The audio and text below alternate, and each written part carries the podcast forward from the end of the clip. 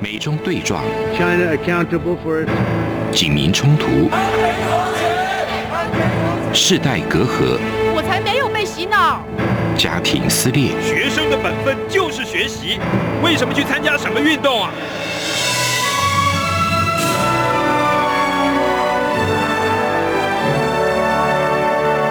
我们可以聊一聊吗？可以跟你说说话吗？我们聊聊好吗？我想好好跟你聊天。每周四晚上十点，由张明天跟大家聊聊天。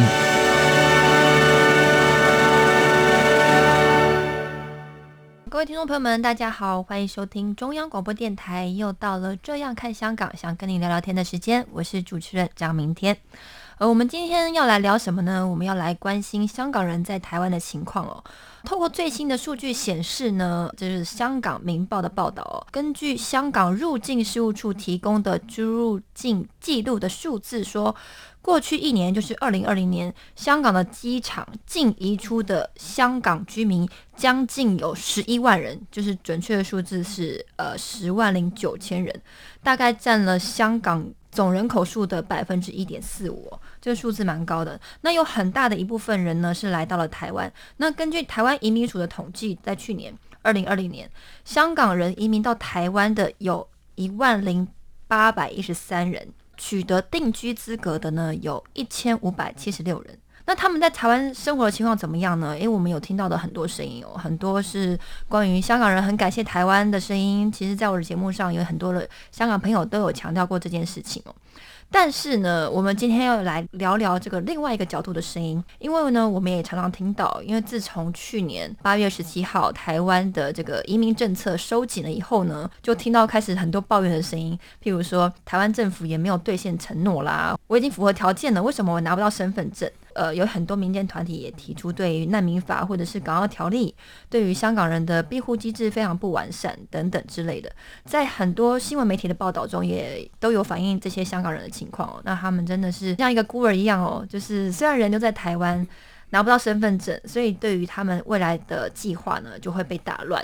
就是像是结婚生小孩啦、读书做生意，那前景都很不明确。因为前年台湾政府对他们做了很多的承诺，今天他们来到台湾，就会感受上就像是被台湾政府抛弃了一样。所以呢，我们今天邀请到的来宾呢，就是他是一位非常典型的个案呢。我们要来听听他的故事。像这样子的故事有没有解呢？可能没有这么悲观哦，因为这个台湾的民间团体其实协助了很多的个案。那透过台湾的民间团体，因为台湾是一个呃很自由民主发达的国家，民间团体透过与这个政府的对话呢，或许哦是香港人移民来台湾能够拿到身份证的另外一条出路。先来欢迎今天在录音室的来宾，第一位呢是 Harvey，他就是其中一位对台湾政府很失望的个案，所以他已经决定。九月要离开台湾了，那我们要来听听他的现身说法哦。请哈比跟听众朋友们打声招呼。大家好，我哈比，我国语不是很好，因为一年前过来的时候还不懂国语，那那个时候连肉啊跟那呃玉也分不清楚。应该现在如果你我讲的不清楚的话，就麻烦。这个任务要交给杨老师。我们另外来宾呢是台湾师范大学的副教授，那他同时也是台湾新著名人权协会的理事长杨聪荣杨老师。各位听众大家好，我是杨聪荣。因为杨老师他会粤语，所以等一下如果有不清楚的地方，就要麻烦杨老师了。因为我粤语是一窍不通。我们对。是，那杨老师，因为他也协助了很多个案，而且很成功，帮助了很多台湾的新住民，包括了不管是越南人、香港人或大陆人。那我们等一下要来听听杨老师的办法是什么。那我们先请 Harvey 来先分享一下你自己的故事。其实我是二零一五年开始就有移民过来台湾的打算，那个时候因为香港的政治气氛。开始转变，然后我觉得香港那边听到台湾这边是民主国家，还有就是觉得那个理念更适合，所以那时候开始计划。二零一七年的时候，我是呃有过来这边十天去考察那个要做什么生意，因为过来这边要做那个投资移民嘛，要投资六百万过来。然后想好之后，我才从那个二零一九年的三四月的时候就开始申请。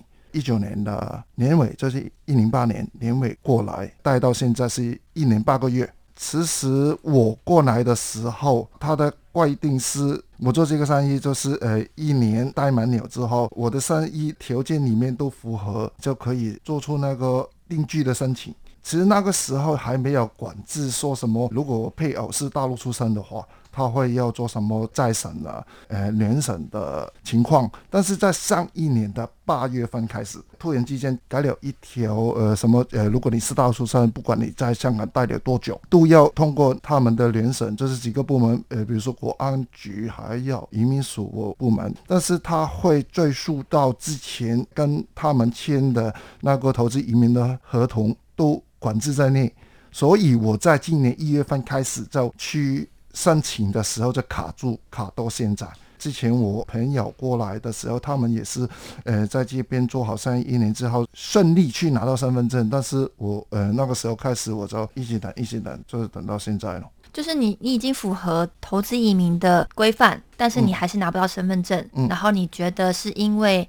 你太太是因为大陆出生的关系，嗯，然后所以因为台湾的这个收紧审查以后，然后所以没办法通过。他们有没有给你任何的单据，然后证明说是因为你太太关系，然后你没有办法拿到身份证？那在上个礼拜，他打电话给我太太说。不予准许定居的申请，因为说是我的生意投资计划不符合投审处他们的要求。但是我原本我一直是做生意的，我的生意内容也是在从其他国家出口货品去香港卖，所以日本、呃越南或者韩国、台湾一直都有。其实我过来做生意是没有问题，因为我就选多一点台湾的商品回去香港，就给我的客户去选，所以投审计划。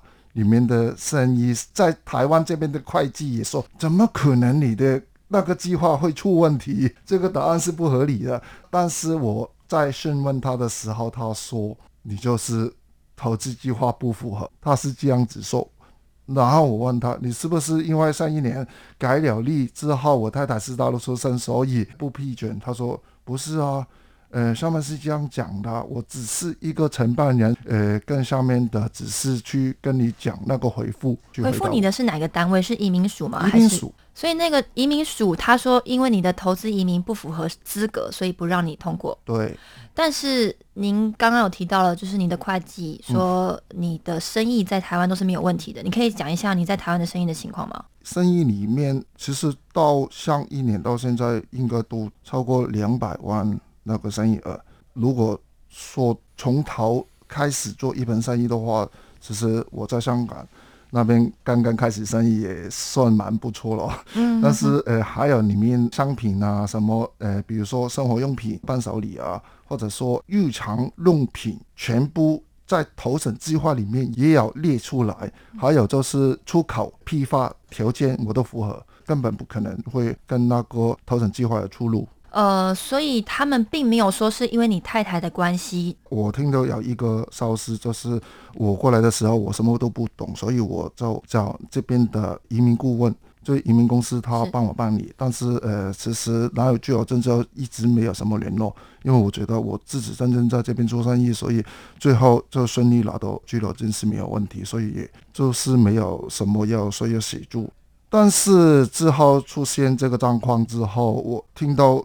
那么不合理的这个答案，我就切资，就呃要呃关掉这边公司。之后，我的会计跟银行那边就通知那个移民顾问，然后移民顾问他要打过去移民署那边问，他这样子跟我讲，我不知道是真是假，但是他说移民署那边说他是那个投审计划不符合，但是真正原因是因为大陆出生，我太太。但是他不能这样子讲，因为他会犯什么种族歧视啊，或者是呃那个答案不漂亮啊这样子，所以不能会这样去回复你。所以最后我听到是这样子。OK，好，杨老师，刚刚那个 Harvey 他提到他是二零一八年呃申请。来台湾投资移民，然后当时的台湾投资移民的政策呢，就是他只需要在台湾投资六百万，过了一年他就可以拿到身份证的这个申请。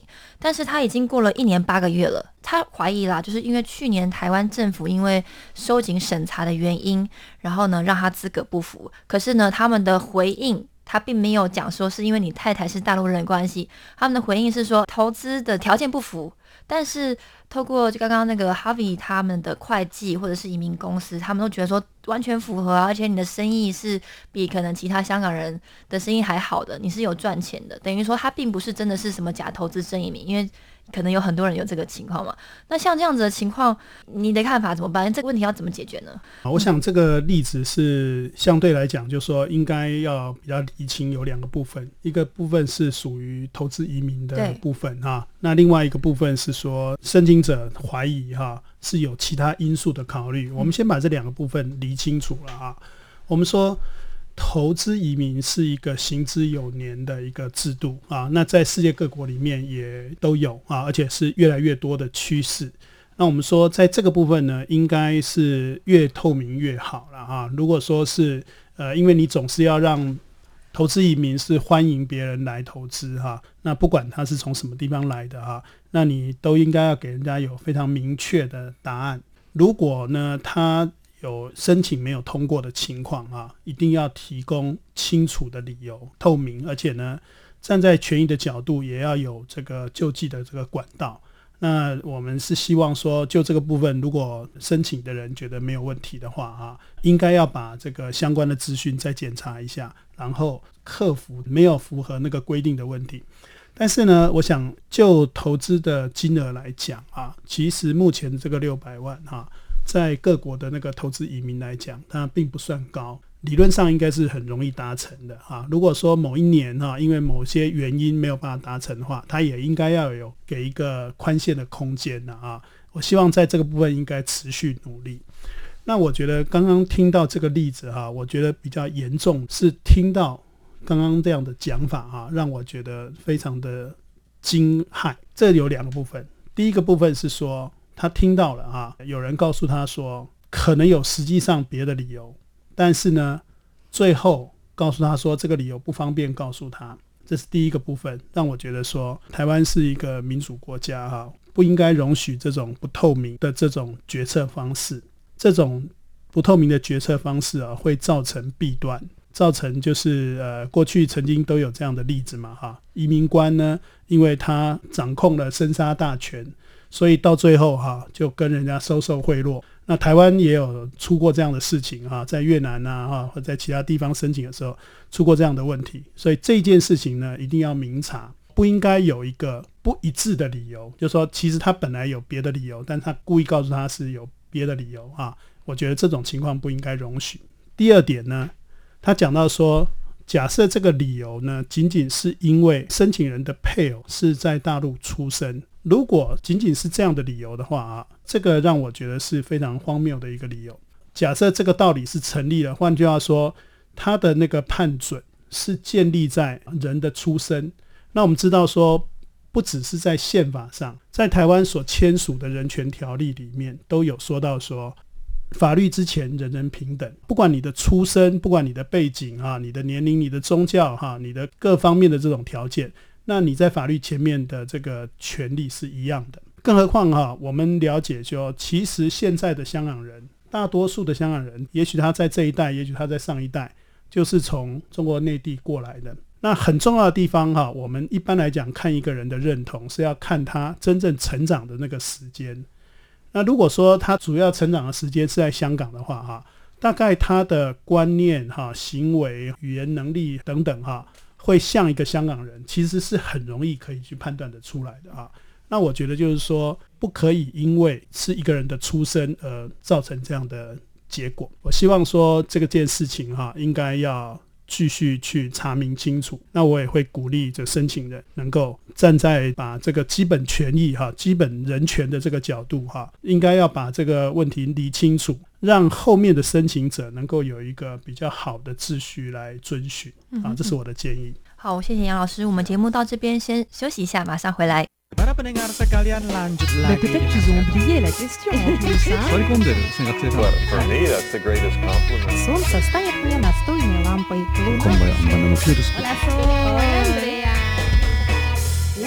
在世界的那个尽头请你跟我这样做哦哦哦 turn on your radio 哦哦阳光而起爱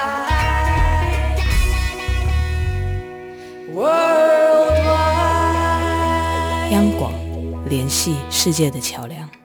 欢迎回来，现在是这样看香港，想跟你聊聊天的时间，我是主持人张明天。我们今天现场两位来宾，一位是 Harvey，一位是杨老师。那我继续要来请教 Harvey 哦，就是您刚刚提到了说，这个移民署给你的回应是说，你诶你的投资移民的审查资格不符，那他有没有请你补交什么证明啊？然后来证明说，诶你是合格的？呃，我是一零八年十二月三十一号递那个申请，但五天之后，他有叫我补个件，然后我再补公司资料啊，或者是你一不报表，就是要缴税啊，那些东西都有再补过给他。之后其实有发生一件很奇怪的事情，就是一月二十多号，我忘记是多少。今年一月吗？对，今年就是我递申请，应该三个礼拜之后，突然之间有一个。叫呃户政署，户政事务所。对对对，他打电话给我，他说：“哎，什么先生，你呃还不过来做那个卸职的手续？申请的手续是不是？是涉及涉及哦，涉及 了解。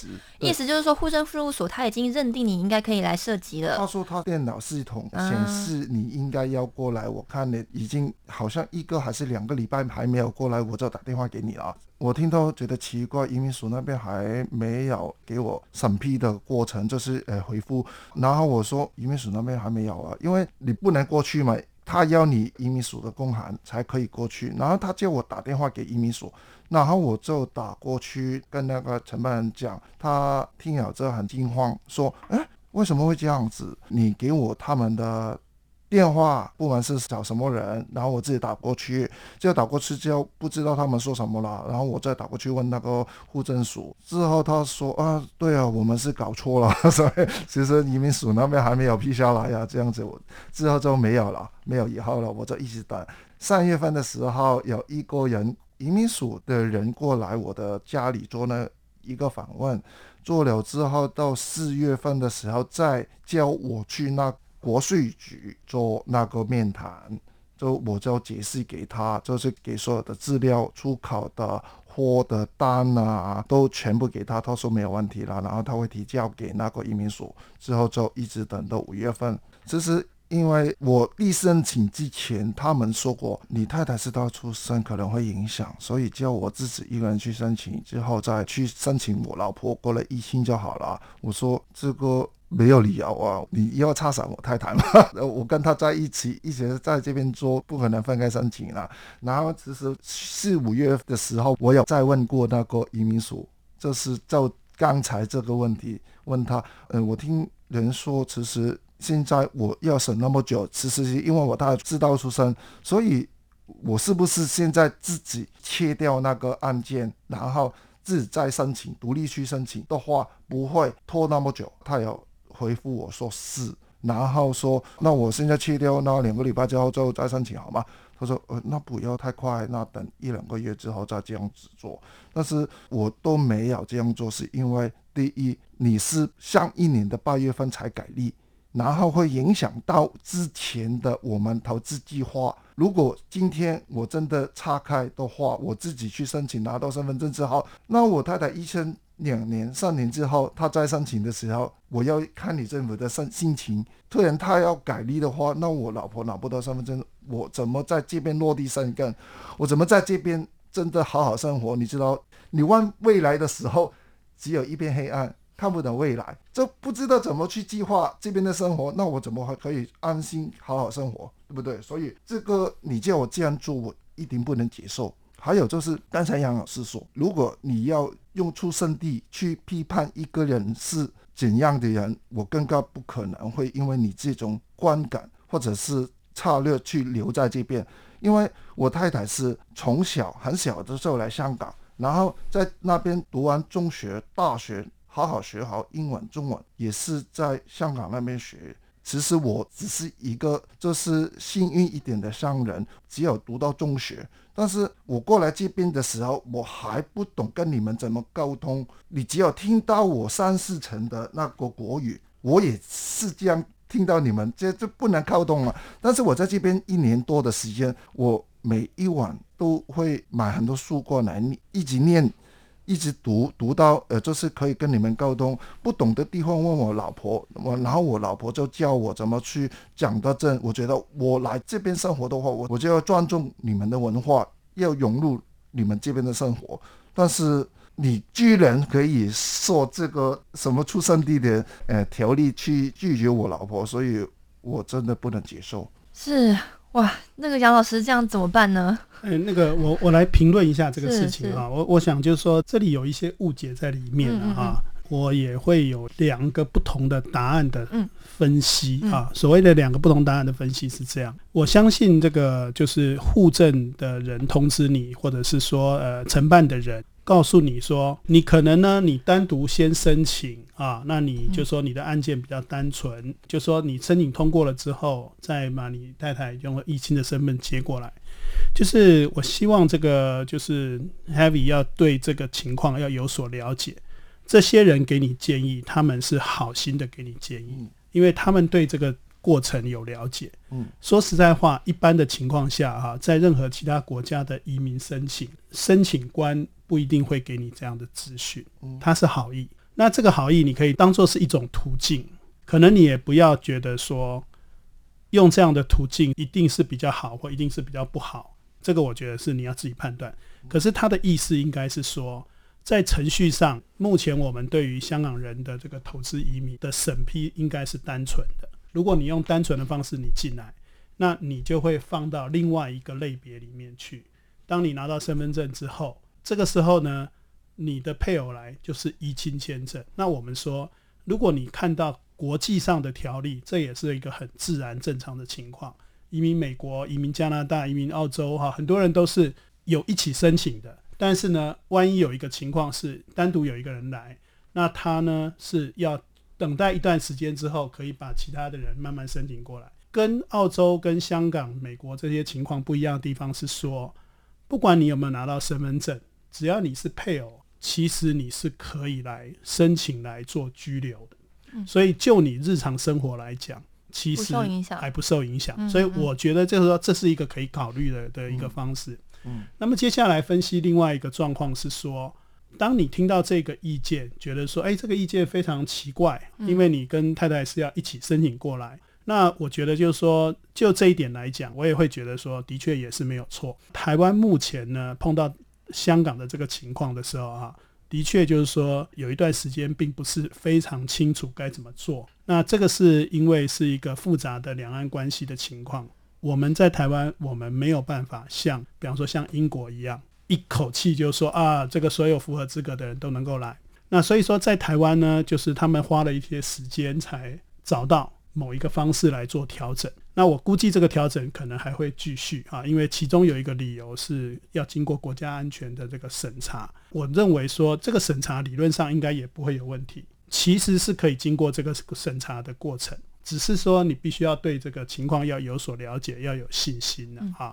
我看起来就是说，里面有就是说互相对于制度不太了解的情况啊，会产生觉得说啊，这个就对没有。我觉得 Harvey 他没有信心的原因，是因为他申请的时候条件是这样子，但是去年因为就是审查收紧，然后条件变了以后，他原本的这个标准他明明符合了，可是现在却不符合，可是他又担心说未来会不会那个条件又收紧了，所以因为 Harvey 他跟他太太都还很年轻，然后他们都还像还没有生小孩子，对不对？张小姐说中我的心里话，就是我真的，我之前就是对台湾政府太有信心。就我在香港那么多年，我没有遇过白纸黑字的那个合同。之后你会改掉，之后你可以不承认你自己做过的承诺，然后之后会影响到这个那么严重的结果。你记得移民是对一个人来讲是很重要的决定吗？但是你这样我看不到未来，然后要我一直等，还是说你要用这样子的答案去回复我？真的那个信心就。没有了，什么都没有了。是对，因为毕竟一个家庭组织家庭，然后要准备生小孩，然后为了要定居、要买房子，这就是大决定。但是如果那个条件外在条件一直变化，他来台湾就是希望一个安定，不然他就待在香港就好了。可来台湾又不安定，那所以就会造成说，哎，就是会很伤他们的心。嗯，我我还是评论一下这个事情了哈。其实你去看世界各国的那个移民法规哈，其实世界各国移民法规都是一路修改。并没有一个法规说它一成不变，呃，甚至以加拿大哈的例子，就是说，它甚至可以因为中国人移民到那边太多了，所以它最后甚至把商业投资移民整个范畴哈就取消掉。啊，所以就说还是要把它当做说这是一个国家它的整体考量的权利呢。但是呢，如果说从个人的角度，我觉得就是说时间先后哈，在充分了解这个资讯之后，我希望这个阿比不要丧失这个信心了啊，其实是可以继续进行，持续努力，就是比如说还要你递交什么文件，要补什么件就就补，然后那些风声，那些算是风声吗？他有没有一个明确的白纸黑字说，因为你太太是这个大陆出生，所以不让你进来？应该没有，不敢说，不是他不不是，就说就算是有一个过程需要经过安全的审批，你还是要尊重说这是一个国家的权利哈，就是他有这个顾虑。可是你就让他审查，但是你要自己要对自己有信心，就说你的情况应该是很单纯，是没有问题可以通过的。哦，我之前是就是说对政府他有信心，他说要联审，我就给他联审。这是因为我生意里面，我觉得我真的很努力去做，没有什么问题。还有我的背景，我太太从小就来香港，然后没有做过什么政府的。自告，还有就是一个普通的小市民，我自己，所以你就更不用担心。所以我都一直不担心，担心，对对对，就一直不用担心。对对，听杨老师的意思就是说，如果他真的政府单位对你太太因为大陆出生有疑虑，你就提出他的这个出生背景，他的从小到大的生长历程，然后他完全不是这个政府所想象的那个样子，说哎，他可能会造成国安疑虑的这个原因。杨老师的意思是这样吗？就是说我还是要这样讲，就是说对。他可以做不同的决定，但是我们比较重视的是说，你有救济的权利，所以你要充分的去使用你这个救济的权利，因为他可能在不确定的时候，他可能先先做一个暂时的决定，然后等你来做下一个阶段的这个努力。那如果你不做下一个阶段的努力的话，那一切的那个程序就到这边就终止了。所以我觉得，就说我听起来哈，这个案子这个个案并没有到完全绝望的地步哈，应该是要按照程序继续申请。有的很绝望的地步是，他也可能拿不到良民证。他真的是因为香港的抗争者来到台湾，他们可能 没有办法真的透过像您这样正常管道。可能就是来申请，他们可能更没有条件，对。但是像这种没有条件的话呢，就是杨老师他也可以想出办法。我们下一集会继续请杨老师来跟我们聊一下，像这样子的呃香港问题呢，其实他每个人的条件都不一样，他个案的情况都不一样。那每个人都遇到他自己的问题，然后但是呢都不是无解的，只要您愿意努力，就是或者是透过台湾的民间团体，或者是香港人组织起来，其实我觉得不需要绝望，对不对？台湾。应该都是一个很好的，就是民主自由的环境，这是台湾人切身体会的处境。阳光就是阳光，成了我的翅膀。阳光就是阳光，人民自由飞翔。阳光就是阳光，世界在我肩膀。阳光是你，是我生命的翅膀。好，我们今天的节目就到这边，感谢杨老师跟哈比，谢谢张小姐，支持杨老师。好，谢谢主持人，谢谢，是感谢各位听众朋友们收听，我们下周四晚上再会。